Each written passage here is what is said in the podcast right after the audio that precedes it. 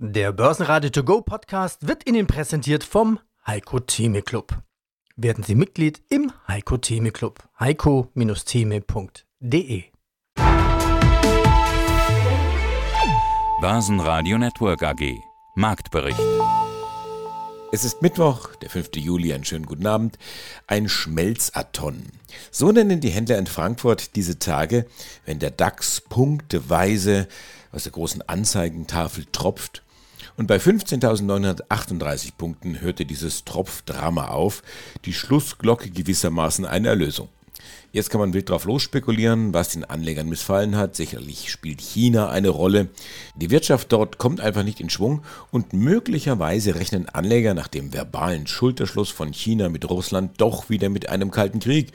Zumindest mit einer Eiszeit in den Handelsbeziehungen. Wir spekulieren nicht, wir haben die Experten. Mein Name ist Harm Bandholz. Ich bin Professor für Volkswirtschaftslehre und Wirtschaftspolitik an der Fachhochschule Kiel. Wir sind in der Rezession vielleicht ein bisschen. Wie groß ist die Gefahr? Wie groß schätzen Sie die Gefahr ein, dass es diesem bisschen wirklich etwas Hartes kommt, wo man sich die Nase anschlägt, wo es weh tut?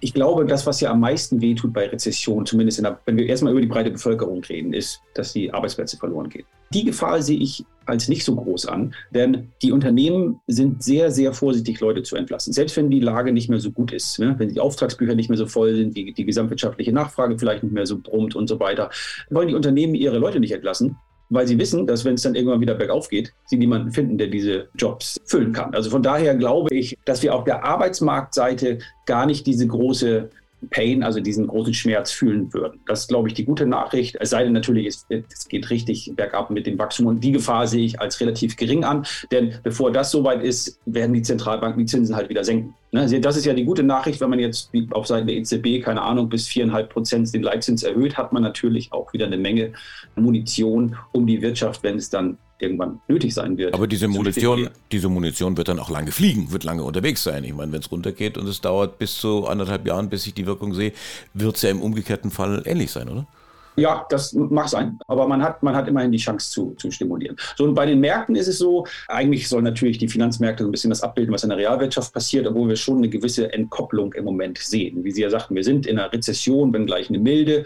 Die Aktienmärkte sind dabei, haben gerade Rekordhochs erreicht oder sind irgendwie kurz davor, wieder in, in den USA.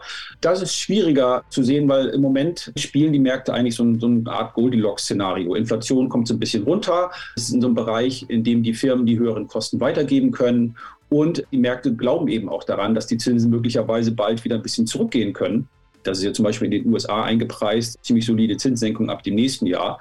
Da ist eigentlich relativ viel Positives eingepreist und ich glaube, das Überraschungsrisiko dort ist eigentlich eher dann auf der Downside. Ich bin nicht, nicht wirklich negativ für Aktien. Ich sage halt nur, dass, dass mir ein bisschen die Fantasie fehlt, was noch Positives passieren könnte, was über das eingepreiste Positive noch hinausgeht. Wie hatten Sie gesagt, Sie spielen ein Goldilocks-Szenario? Ja, ein Goldilocks-Szenario. Ja, das ist ja das, das Beste aller Welten, nicht wahr? Also wir haben ein bisschen, bisschen Wachstum. Das ist sozusagen das positivste Szenario, was, ist, was man sich so vorstellen kann. Das ist ein Begriff an den amerikanischen Märkten sicherlich und die beste aller Welten. Die Wall Street ist vom Goldilocks-Modus allerdings weit entfernt und wohl immer noch im Feiertagsmodus. Eine Null in der Kursänderung bleibt eben eine Null, zumindest im frühen Handel.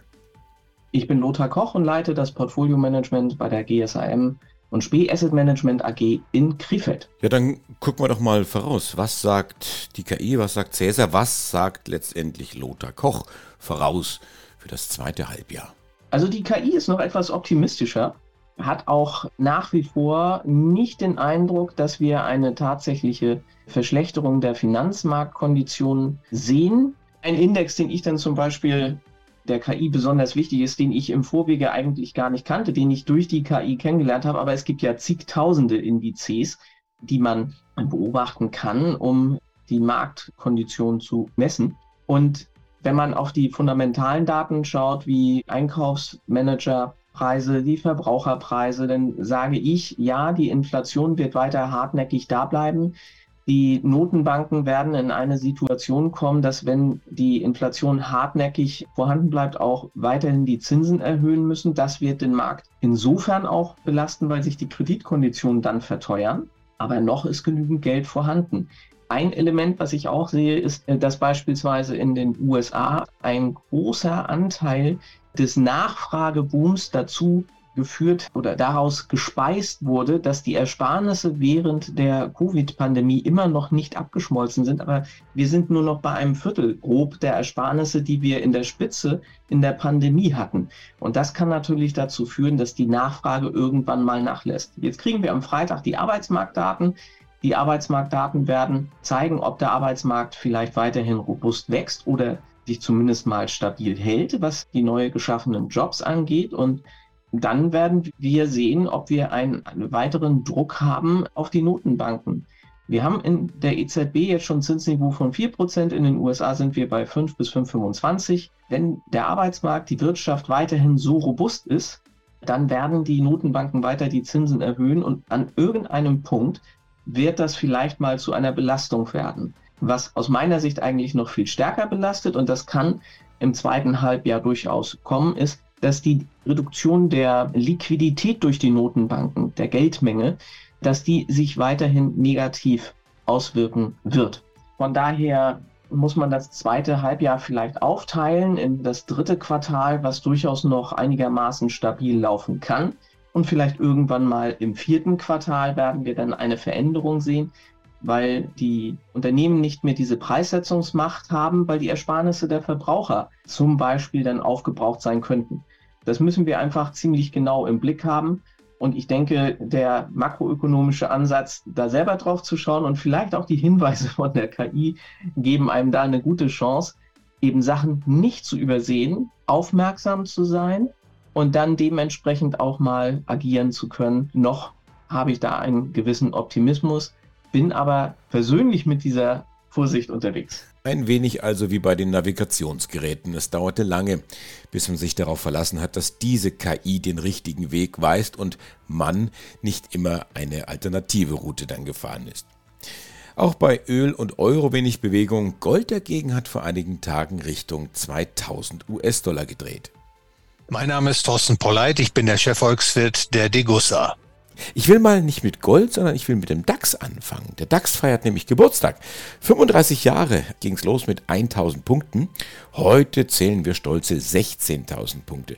Da kommen jetzt die schlauen Rechner daher und sagen, das sind ja pro Jahr 8% Performance. Ist ja schon mal ganz ordentlich. Ja, auch ich gratuliere dem DAX an dieser Stelle, Herr Groß. Ich möchte auch gleich hinzufügen, dass der DAX ein sogenannter Performance-Index ist. Das heißt, er berücksichtigt die Kurssteigerungen der Aktien, die in ihm enthalten sind und auch die Reinvestition der Dividenden, die eingerechnet werden das ist natürlich dann ein Ergebnis, was der Privatanleger so gar nicht erzielen kann, weil der Privatanleger, der muss ja immer schon seine Dividende versteuern und der kann immer nur das Geld nach Abzug der Kapitalertragssteuer wieder reinvestieren. Also insofern ist der Blick auf den DAX in gewisser Weise etwas verzerrend. Er gibt ein Ergebnis vor, was der Anleger, der Investor in der Weise gar nicht erzielen kann. Wie sähe denn das Bild aus, wenn ich vor 35 Jahren in Gold investiert hätte, habe ich da auch so eine Performance.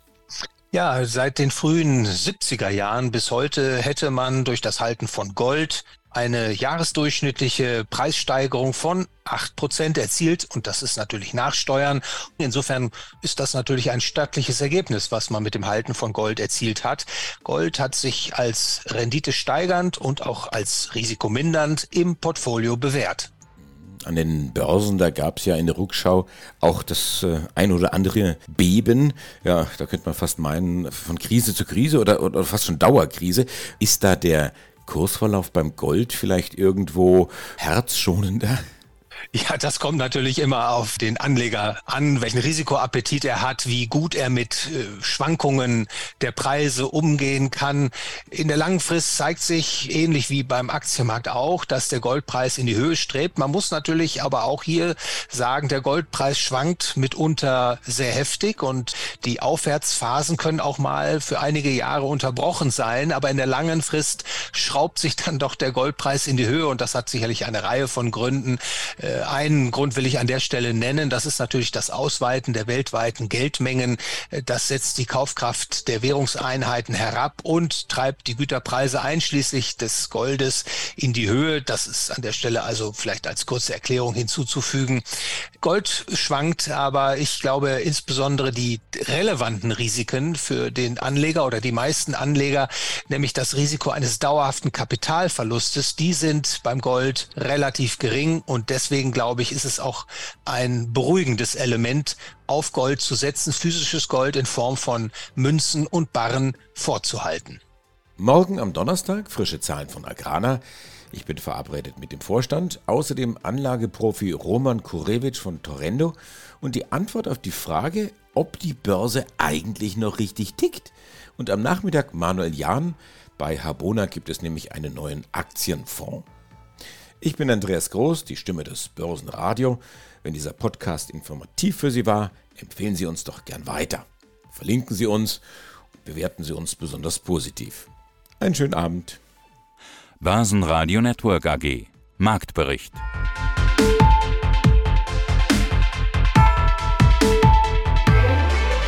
Das Börsenradio Nummer 1. Börsenradio Network AG. Der Börsenradio To Go Podcast wurde Ihnen präsentiert vom Heiko Theme Club. Werden Sie Mitglied im Heiko Theme Club. heiko-theme.de